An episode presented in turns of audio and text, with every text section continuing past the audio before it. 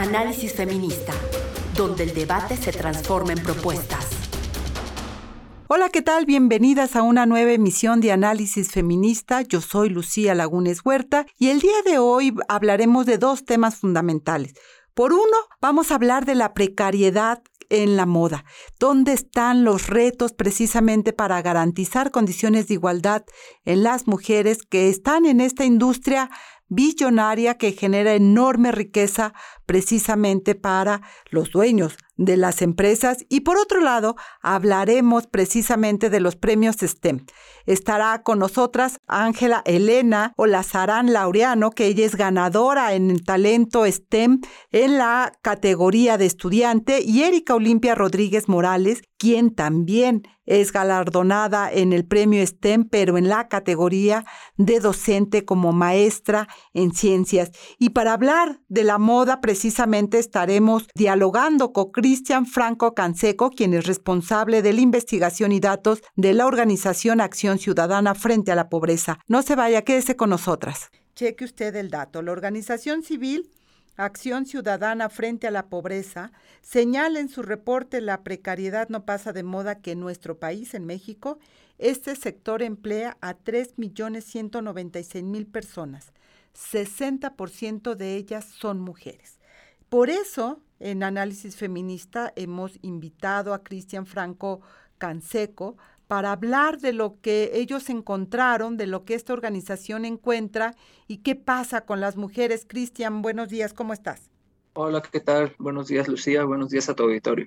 Muchas gracias por estar y bueno, a ver, cuéntanos qué fue lo que ustedes detectan y qué es lo que presentan precisamente en este reporte, La precariedad no pasa de moda. Así es. El año pasado hicimos un análisis muy similar donde analizábamos la, industria de la moda y la situación pues realmente no ha cambiado, ¿no? La situación sigue prácticamente igual, eh, los indicadores sobre esta industria pues eh, no, no ha habido un, cambio relevante, ¿no? Y déjame eh, empezar platicando qué es la industria de la moda, ¿no?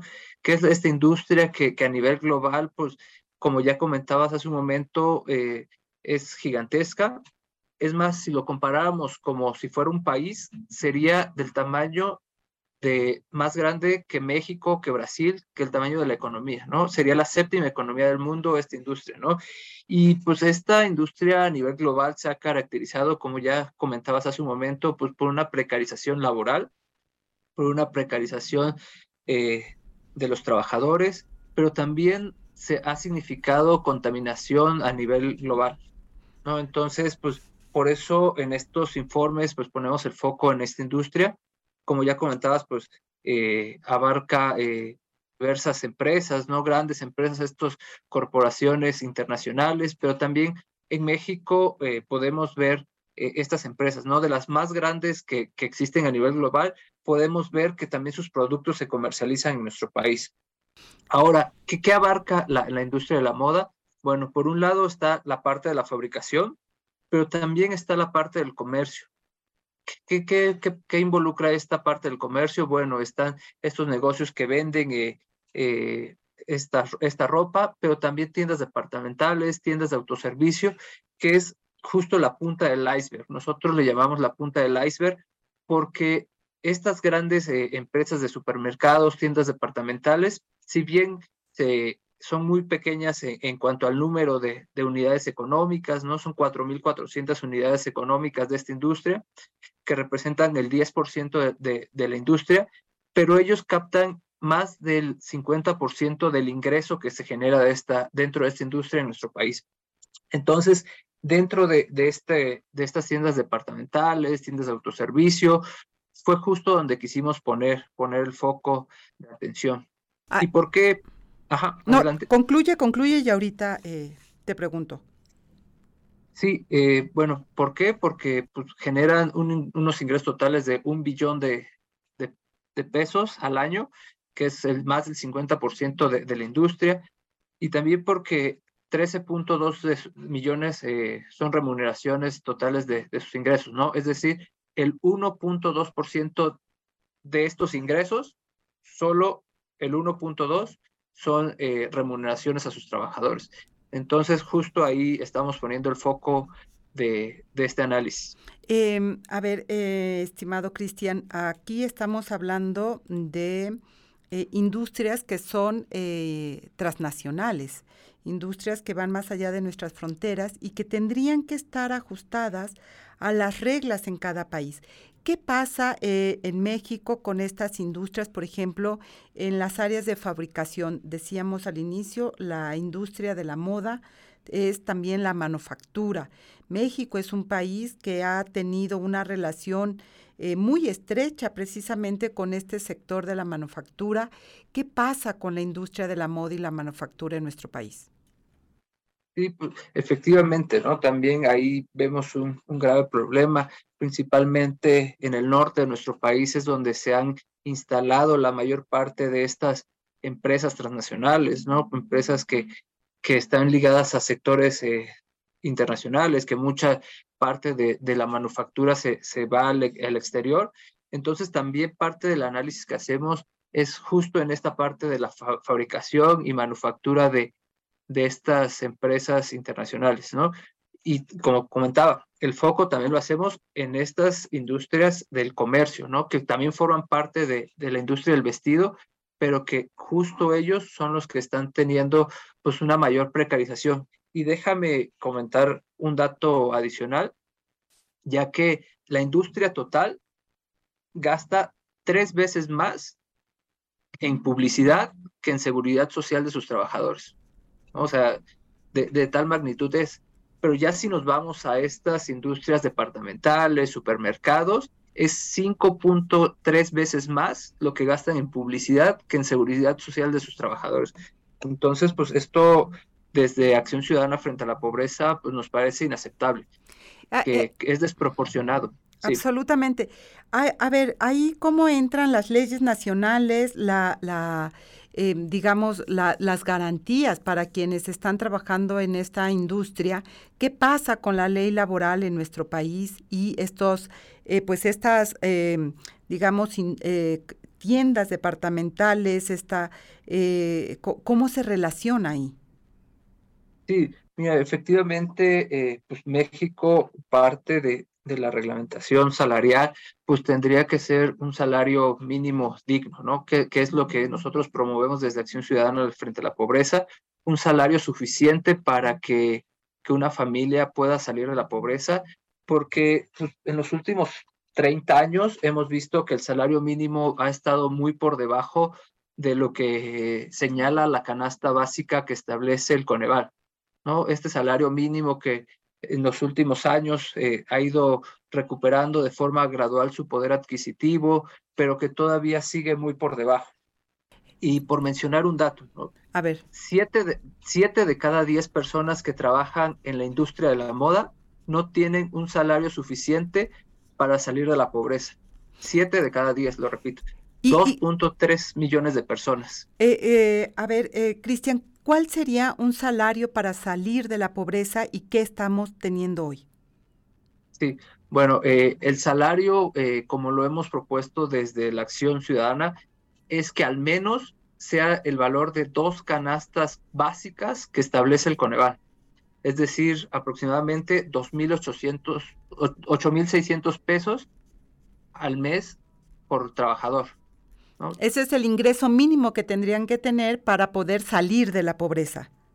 Así es, 8.600 pesos para poder superar el umbral de la pobreza, que al menos eh, si me voy a trabajar una jornada de ocho horas, regreso a mi casa y puedo adquirir esos insumos mínimos que establece el Coneval para que una persona no se encuentre en esta situación.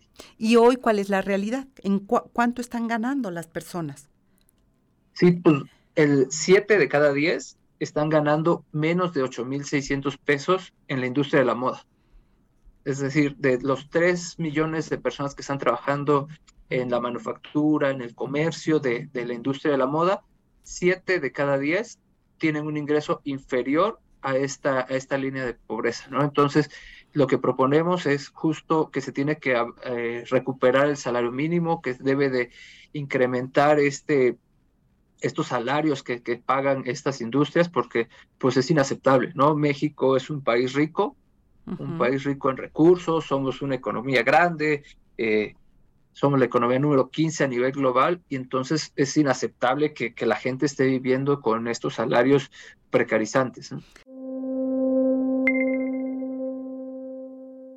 Muchas gracias. A ver, empezamos con Ángela, eh, quien fue elegida como ganadora de la primera edición del Premio al Talento STEM por este instituto en esta categoría de estudiante con un proyecto Istlitón que es un asistente médico basado en inteligencia artificial, controlado vía remota para ayudar a comunidades rurales. Ángela, cuéntanos eh, qué es este proyecto Istlitón, qué ayuda, cuéntanos qué fue lo que lograste crear. Bueno, Istlitón, eh, como ya mencionó, es una inteligencia artificial. Su objetivo es brindar un diagnóstico médico oportuno por vía remota este proyecto se empezó a desarrollar eh, porque aquí en el plantel de CONALEP, pues la mayoría de los alumnos son de comunidad y también en la ciudad de Papangla se conforman muchísimas comunidades. dentro de mis amigos me comentaban de ese miedo que tenían eh, de trasladarse a grandes distancias hasta la ciudad y realizarse un diagnóstico médico por ese miedo al contagio. Es por eso que empleando nuevas tecnologías, eh, la inteligencia artificial, áreas STEM, pues se desarrolló Itzliton, que en base a una sintomatología que va respondiendo el paciente, pues va, da una probabilidad de contagio y da muchas recomendaciones. Eh, este, este proyecto, estimada Ángela, tiene que ver con el COVID, con, con detectar si tienes o no COVID y poder eh, tener, digamos, un prediagnóstico. Así es, esa problemática se vio por el COVID-19 durante la pandemia, que pues estamos de acuerdo que fue un momento que sacudió al mundo. Entonces, creo que fue una gran oportunidad y una solución eh, muy eficaz, pues para resolver este miedo ahora sí que tenían eh, personas, eh, amigos, familiares, y pues por supuesto se va a expandir eh, no solamente a nivel local, se está buscando pues expandirlo a un nivel eh, de estado y pues por supuesto a todo el país. Y este podría, este proyecto que tú desarrollas, Istiltón, podría servir no solamente para detectar COVID, sino algún otro padecimiento, tener un primer prediagnóstico en lo que tú vas al médico. ¿Hay posibilidad de ello, Ángela? Así es, Itzlito no solamente se quedó en detectar COVID-19. Eh, actualmente detecta hasta 21 enfermedades y como le menciona, es muy importante tener un diagnóstico previo. ¿Por qué? Porque si ya el paciente pues da un contagio positivo a cualquiera de estas enfermedades, pues ya recurre a un médico, ahora sí recurre al traslado para obtener los medicamentos y pues otras necesidades que pues se requieran. Eh, como estudiante de CONALEP, cuéntame, eh, además en Veracruz, em, en Papantla, es decir, vamos bajando en términos del el terreno, que es este municipio en Papantla, Veracruz. Eh, ¿qué, apoyos tuviste para poder desarrollar este proyecto en CONALEP, eh, tus maestros? ¿Cómo, cómo, ¿Cómo vas construyendo precisamente este proyecto y el nombre? Eh, ¿quién, ¿quién lo bautiza? ¿Quién es la madrina o el padrino de, tu, del nombre de, este proyecto? Bueno, Itzliton es el dios del bienestar. Cuando empezamos a desarrollar este proyecto, porque fue un trabajo de hace ya poco más de dos años que inició la pandemia, en Conalep ah, existe el club de robótica, en el cual eh, pues soy líder y, desarrollamos este proyecto tan bonito.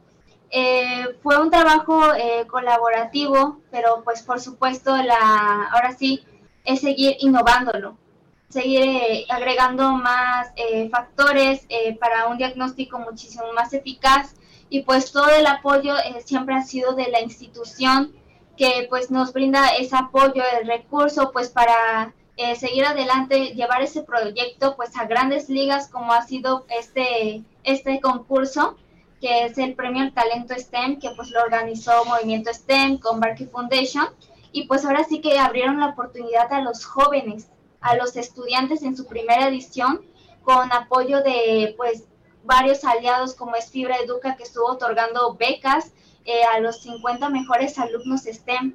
Eh, también otros aliados como eh, Daimler Truck, y ahí... Em, DAL, que pues, ¿mande? No, no, no, concluye, concluye y, Sí, que pues ahora sí ellos nos brindaron esa oportunidad y ese apoyo pues para que Itzliton alcanzara muchísimo más impacto. Y bueno, atrás de, de una estudiante suele haber también maestras que inspiran maestras que eh, pues eso nos van generando, sobre todo a alumnas tan jóvenes como Ángela, pues el camino para poder entrar a este terreno STEM que no es tan sencillo para las mujeres, que eh, hay una serie de prejuicios y por eso es tan importante también que se reconozca esta tarea que hacen desde la docencia.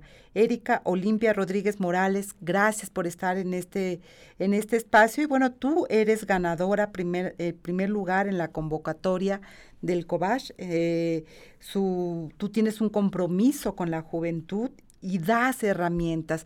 Cuéntanos en qué, eh, en qué categoría ganaste y, y, qué es lo que estás desarrollando, Erika. Efectivamente, en este en esta convocatoria eh, participamos 2.856 docentes, todos con la, pues la ilusión de llegar a las etapas, a las diferentes etapas, primero regional, luego estatal y luego al top 10 y finalmente pues estar en los cinco finalistas y pues es una experiencia maravillosa.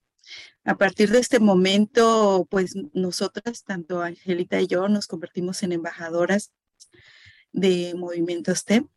Es decir, vamos a, promover que la ciencia y la tecnología pues llegue a todos los rincones. Este es el propósito de nuestros patrocinadores como City Banamex, Barker Foundation, Movimiento STEM, Fibra Educar, CEDAL, y convierten este premio y esta convocatoria en el Premio Nobel en la Educación, en donde se dignifica la labor del maestro. En este caso, mi propuesta pues es variada. Yo soy bióloga marina de formación, por lo tanto mi ámbito se enfoca principalmente al ámbito de las ciencias biológicas. Tengo una maestría en biotecnología, lo cual me ha permitido pues enfocarme o redireccionar los esfuerzos de los proyectos de los jóvenes a pues diferentes, diferentes áreas, ¿no? en mi entorno, en mi contexto, así como Angelita que vive en una zona, en una comunidad eh, específica, en, esa, en un tipo de zona semirural, está mi centro escolar. Yo me encuentro ubicada en Puerto Madero, Chiapas, y las propuestas de mis alumnos pues han sido variadas. En realidad, la trayectoria es lo que, es, lo que me llegó a, ser finalista a, y a este reconocimiento, Erika. lo cual lo agradezco enormemente. Gracias. Erika, seguro no es fácil, es decir, eh, tanto eh, Ángela como, como tú, eh, es desarrollarse en una categoría como es el STEM, ciencias y tecnologías.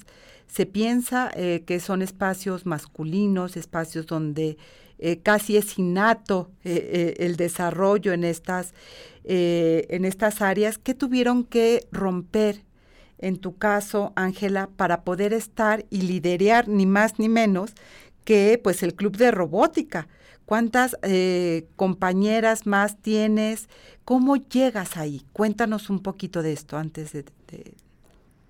Sí, bueno, mi gusto por todas estas áreas STEM llegó desde muy chica pues por la misma trayectoria pues de mi papá que pues es docente de CONALEP, de mi hermano que ha estado en varios concursos de robótica, eh, pues yo me he involucrado también en estas áreas.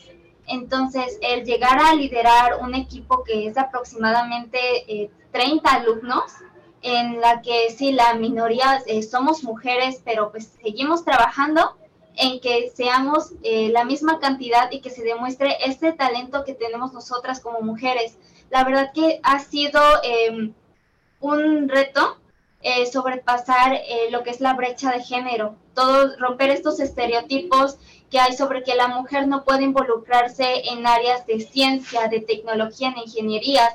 Eh, creo que es algo que se tiene que ir visualizando toda la capacidad que tenemos como mujeres, sobre todo el talento que nosotras tenemos y que podemos demostrar si se nos da la oportunidad. Después del CONALEP, ¿a dónde vas, mi querida? Eh, ¿Qué piensas? ¿Qué, ¿Hacia dónde vas a ir perfilando tu desarrollo profesional? Después de CONALEP, yo planeo pues estudiar mi carrera universitaria. Eh, pues tengo un propósito que es el desarrollo de software. Me gustan muchísimo estas áreas de programación, de informática, eh, de robótica también me gusta muchísimo. Y yo planeo por lo mismo de ser, embajadora, eh, promover, difundir e impulsar el talento de los jóvenes en las áreas STEM, seguir inspirándolos y pues eh, desarrollando estos proyectos de innovación que sin duda actualmente están marcando la historia definitivamente. Y que es un área de oportunidad también laboral. Em, ¿Qué le dirías a otras eh, jóvenes, adolescentes eh, que, que, pueden tener cierta atracción por estas áreas, pero que tal vez esto que escuchan que es muy masculino, que no es para las eh, mujeres y que las limita en acercarse a estas áreas? ¿Qué les dirías, Ángela, de esta posibilidad de ingresar ahí? Yo les diría que los límites se los pongan ellas mismas.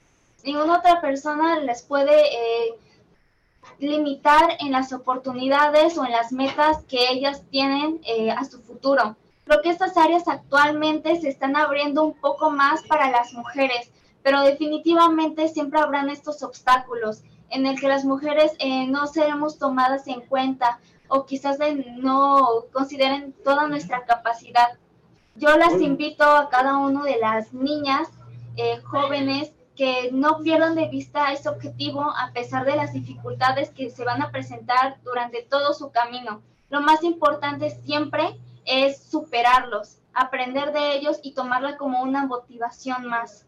Erika, sin duda tienes una enorme tarea como docente en una escuela como eh, como en la que estás impartiendo clases, como en la que desarrollas precisamente tu actividad. Eh, ¿qué, qué, retos ves, sobre todo para las jóvenes que puedan ingresar a estas áreas STEM, que puedan impulsar? ¿Qué cambios has visto y cuáles quedan todavía por transformar? Sí, esta, esta pregunta es sumamente interesante porque resulta que México y América Latina pues todavía tenemos un rezago en el sentido de la mujer en el desarrollo de las ingenierías y las tecnologías. Todavía es menor del 40% su participación y siempre esta parte yo, yo lo comento con mis alumnas específicamente que cualquier área es posible. Así como dice Angelita, es todavía fuerte el estereotipo que, tiene América Latina, México en particular, de que la mujer eh, no tenga acceso o por estereotipos eh, lo catalogamos de una manera en la que la mujer no puede tener acceso. Sin embargo, afortunadamente, gracias a este tipo de, de programas y de convocatorias, vemos que esta realidad está cambiando y está cambiando para bien de nuestras futuras generaciones.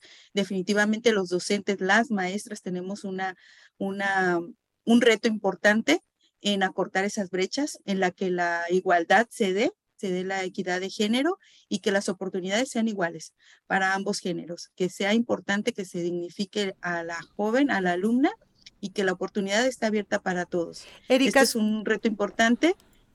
No, cierra, cierra, cierra. Sí, este es un reto importante y que Movimiento STEM está logrando con este tipo de convocatorias. Sin duda hay retos estructurales que hay que superar dentro de las eh, escuelas, dentro de los eh, espacios docentes. Eh, como, como maestra, eh, ¿cuáles dirías que son aquellos retos que hay que transformar dentro de las estructuras escolares para lograr efectivamente, porque no es solamente una cuestión de voluntad, es una cuestión también de generar condiciones para que niñas, maestras puedan desarrollar sus talentos.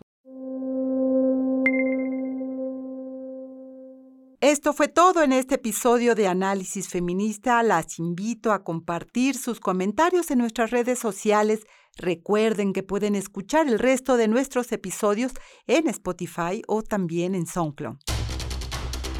Análisis Feminista, donde el debate se transforma en propuestas.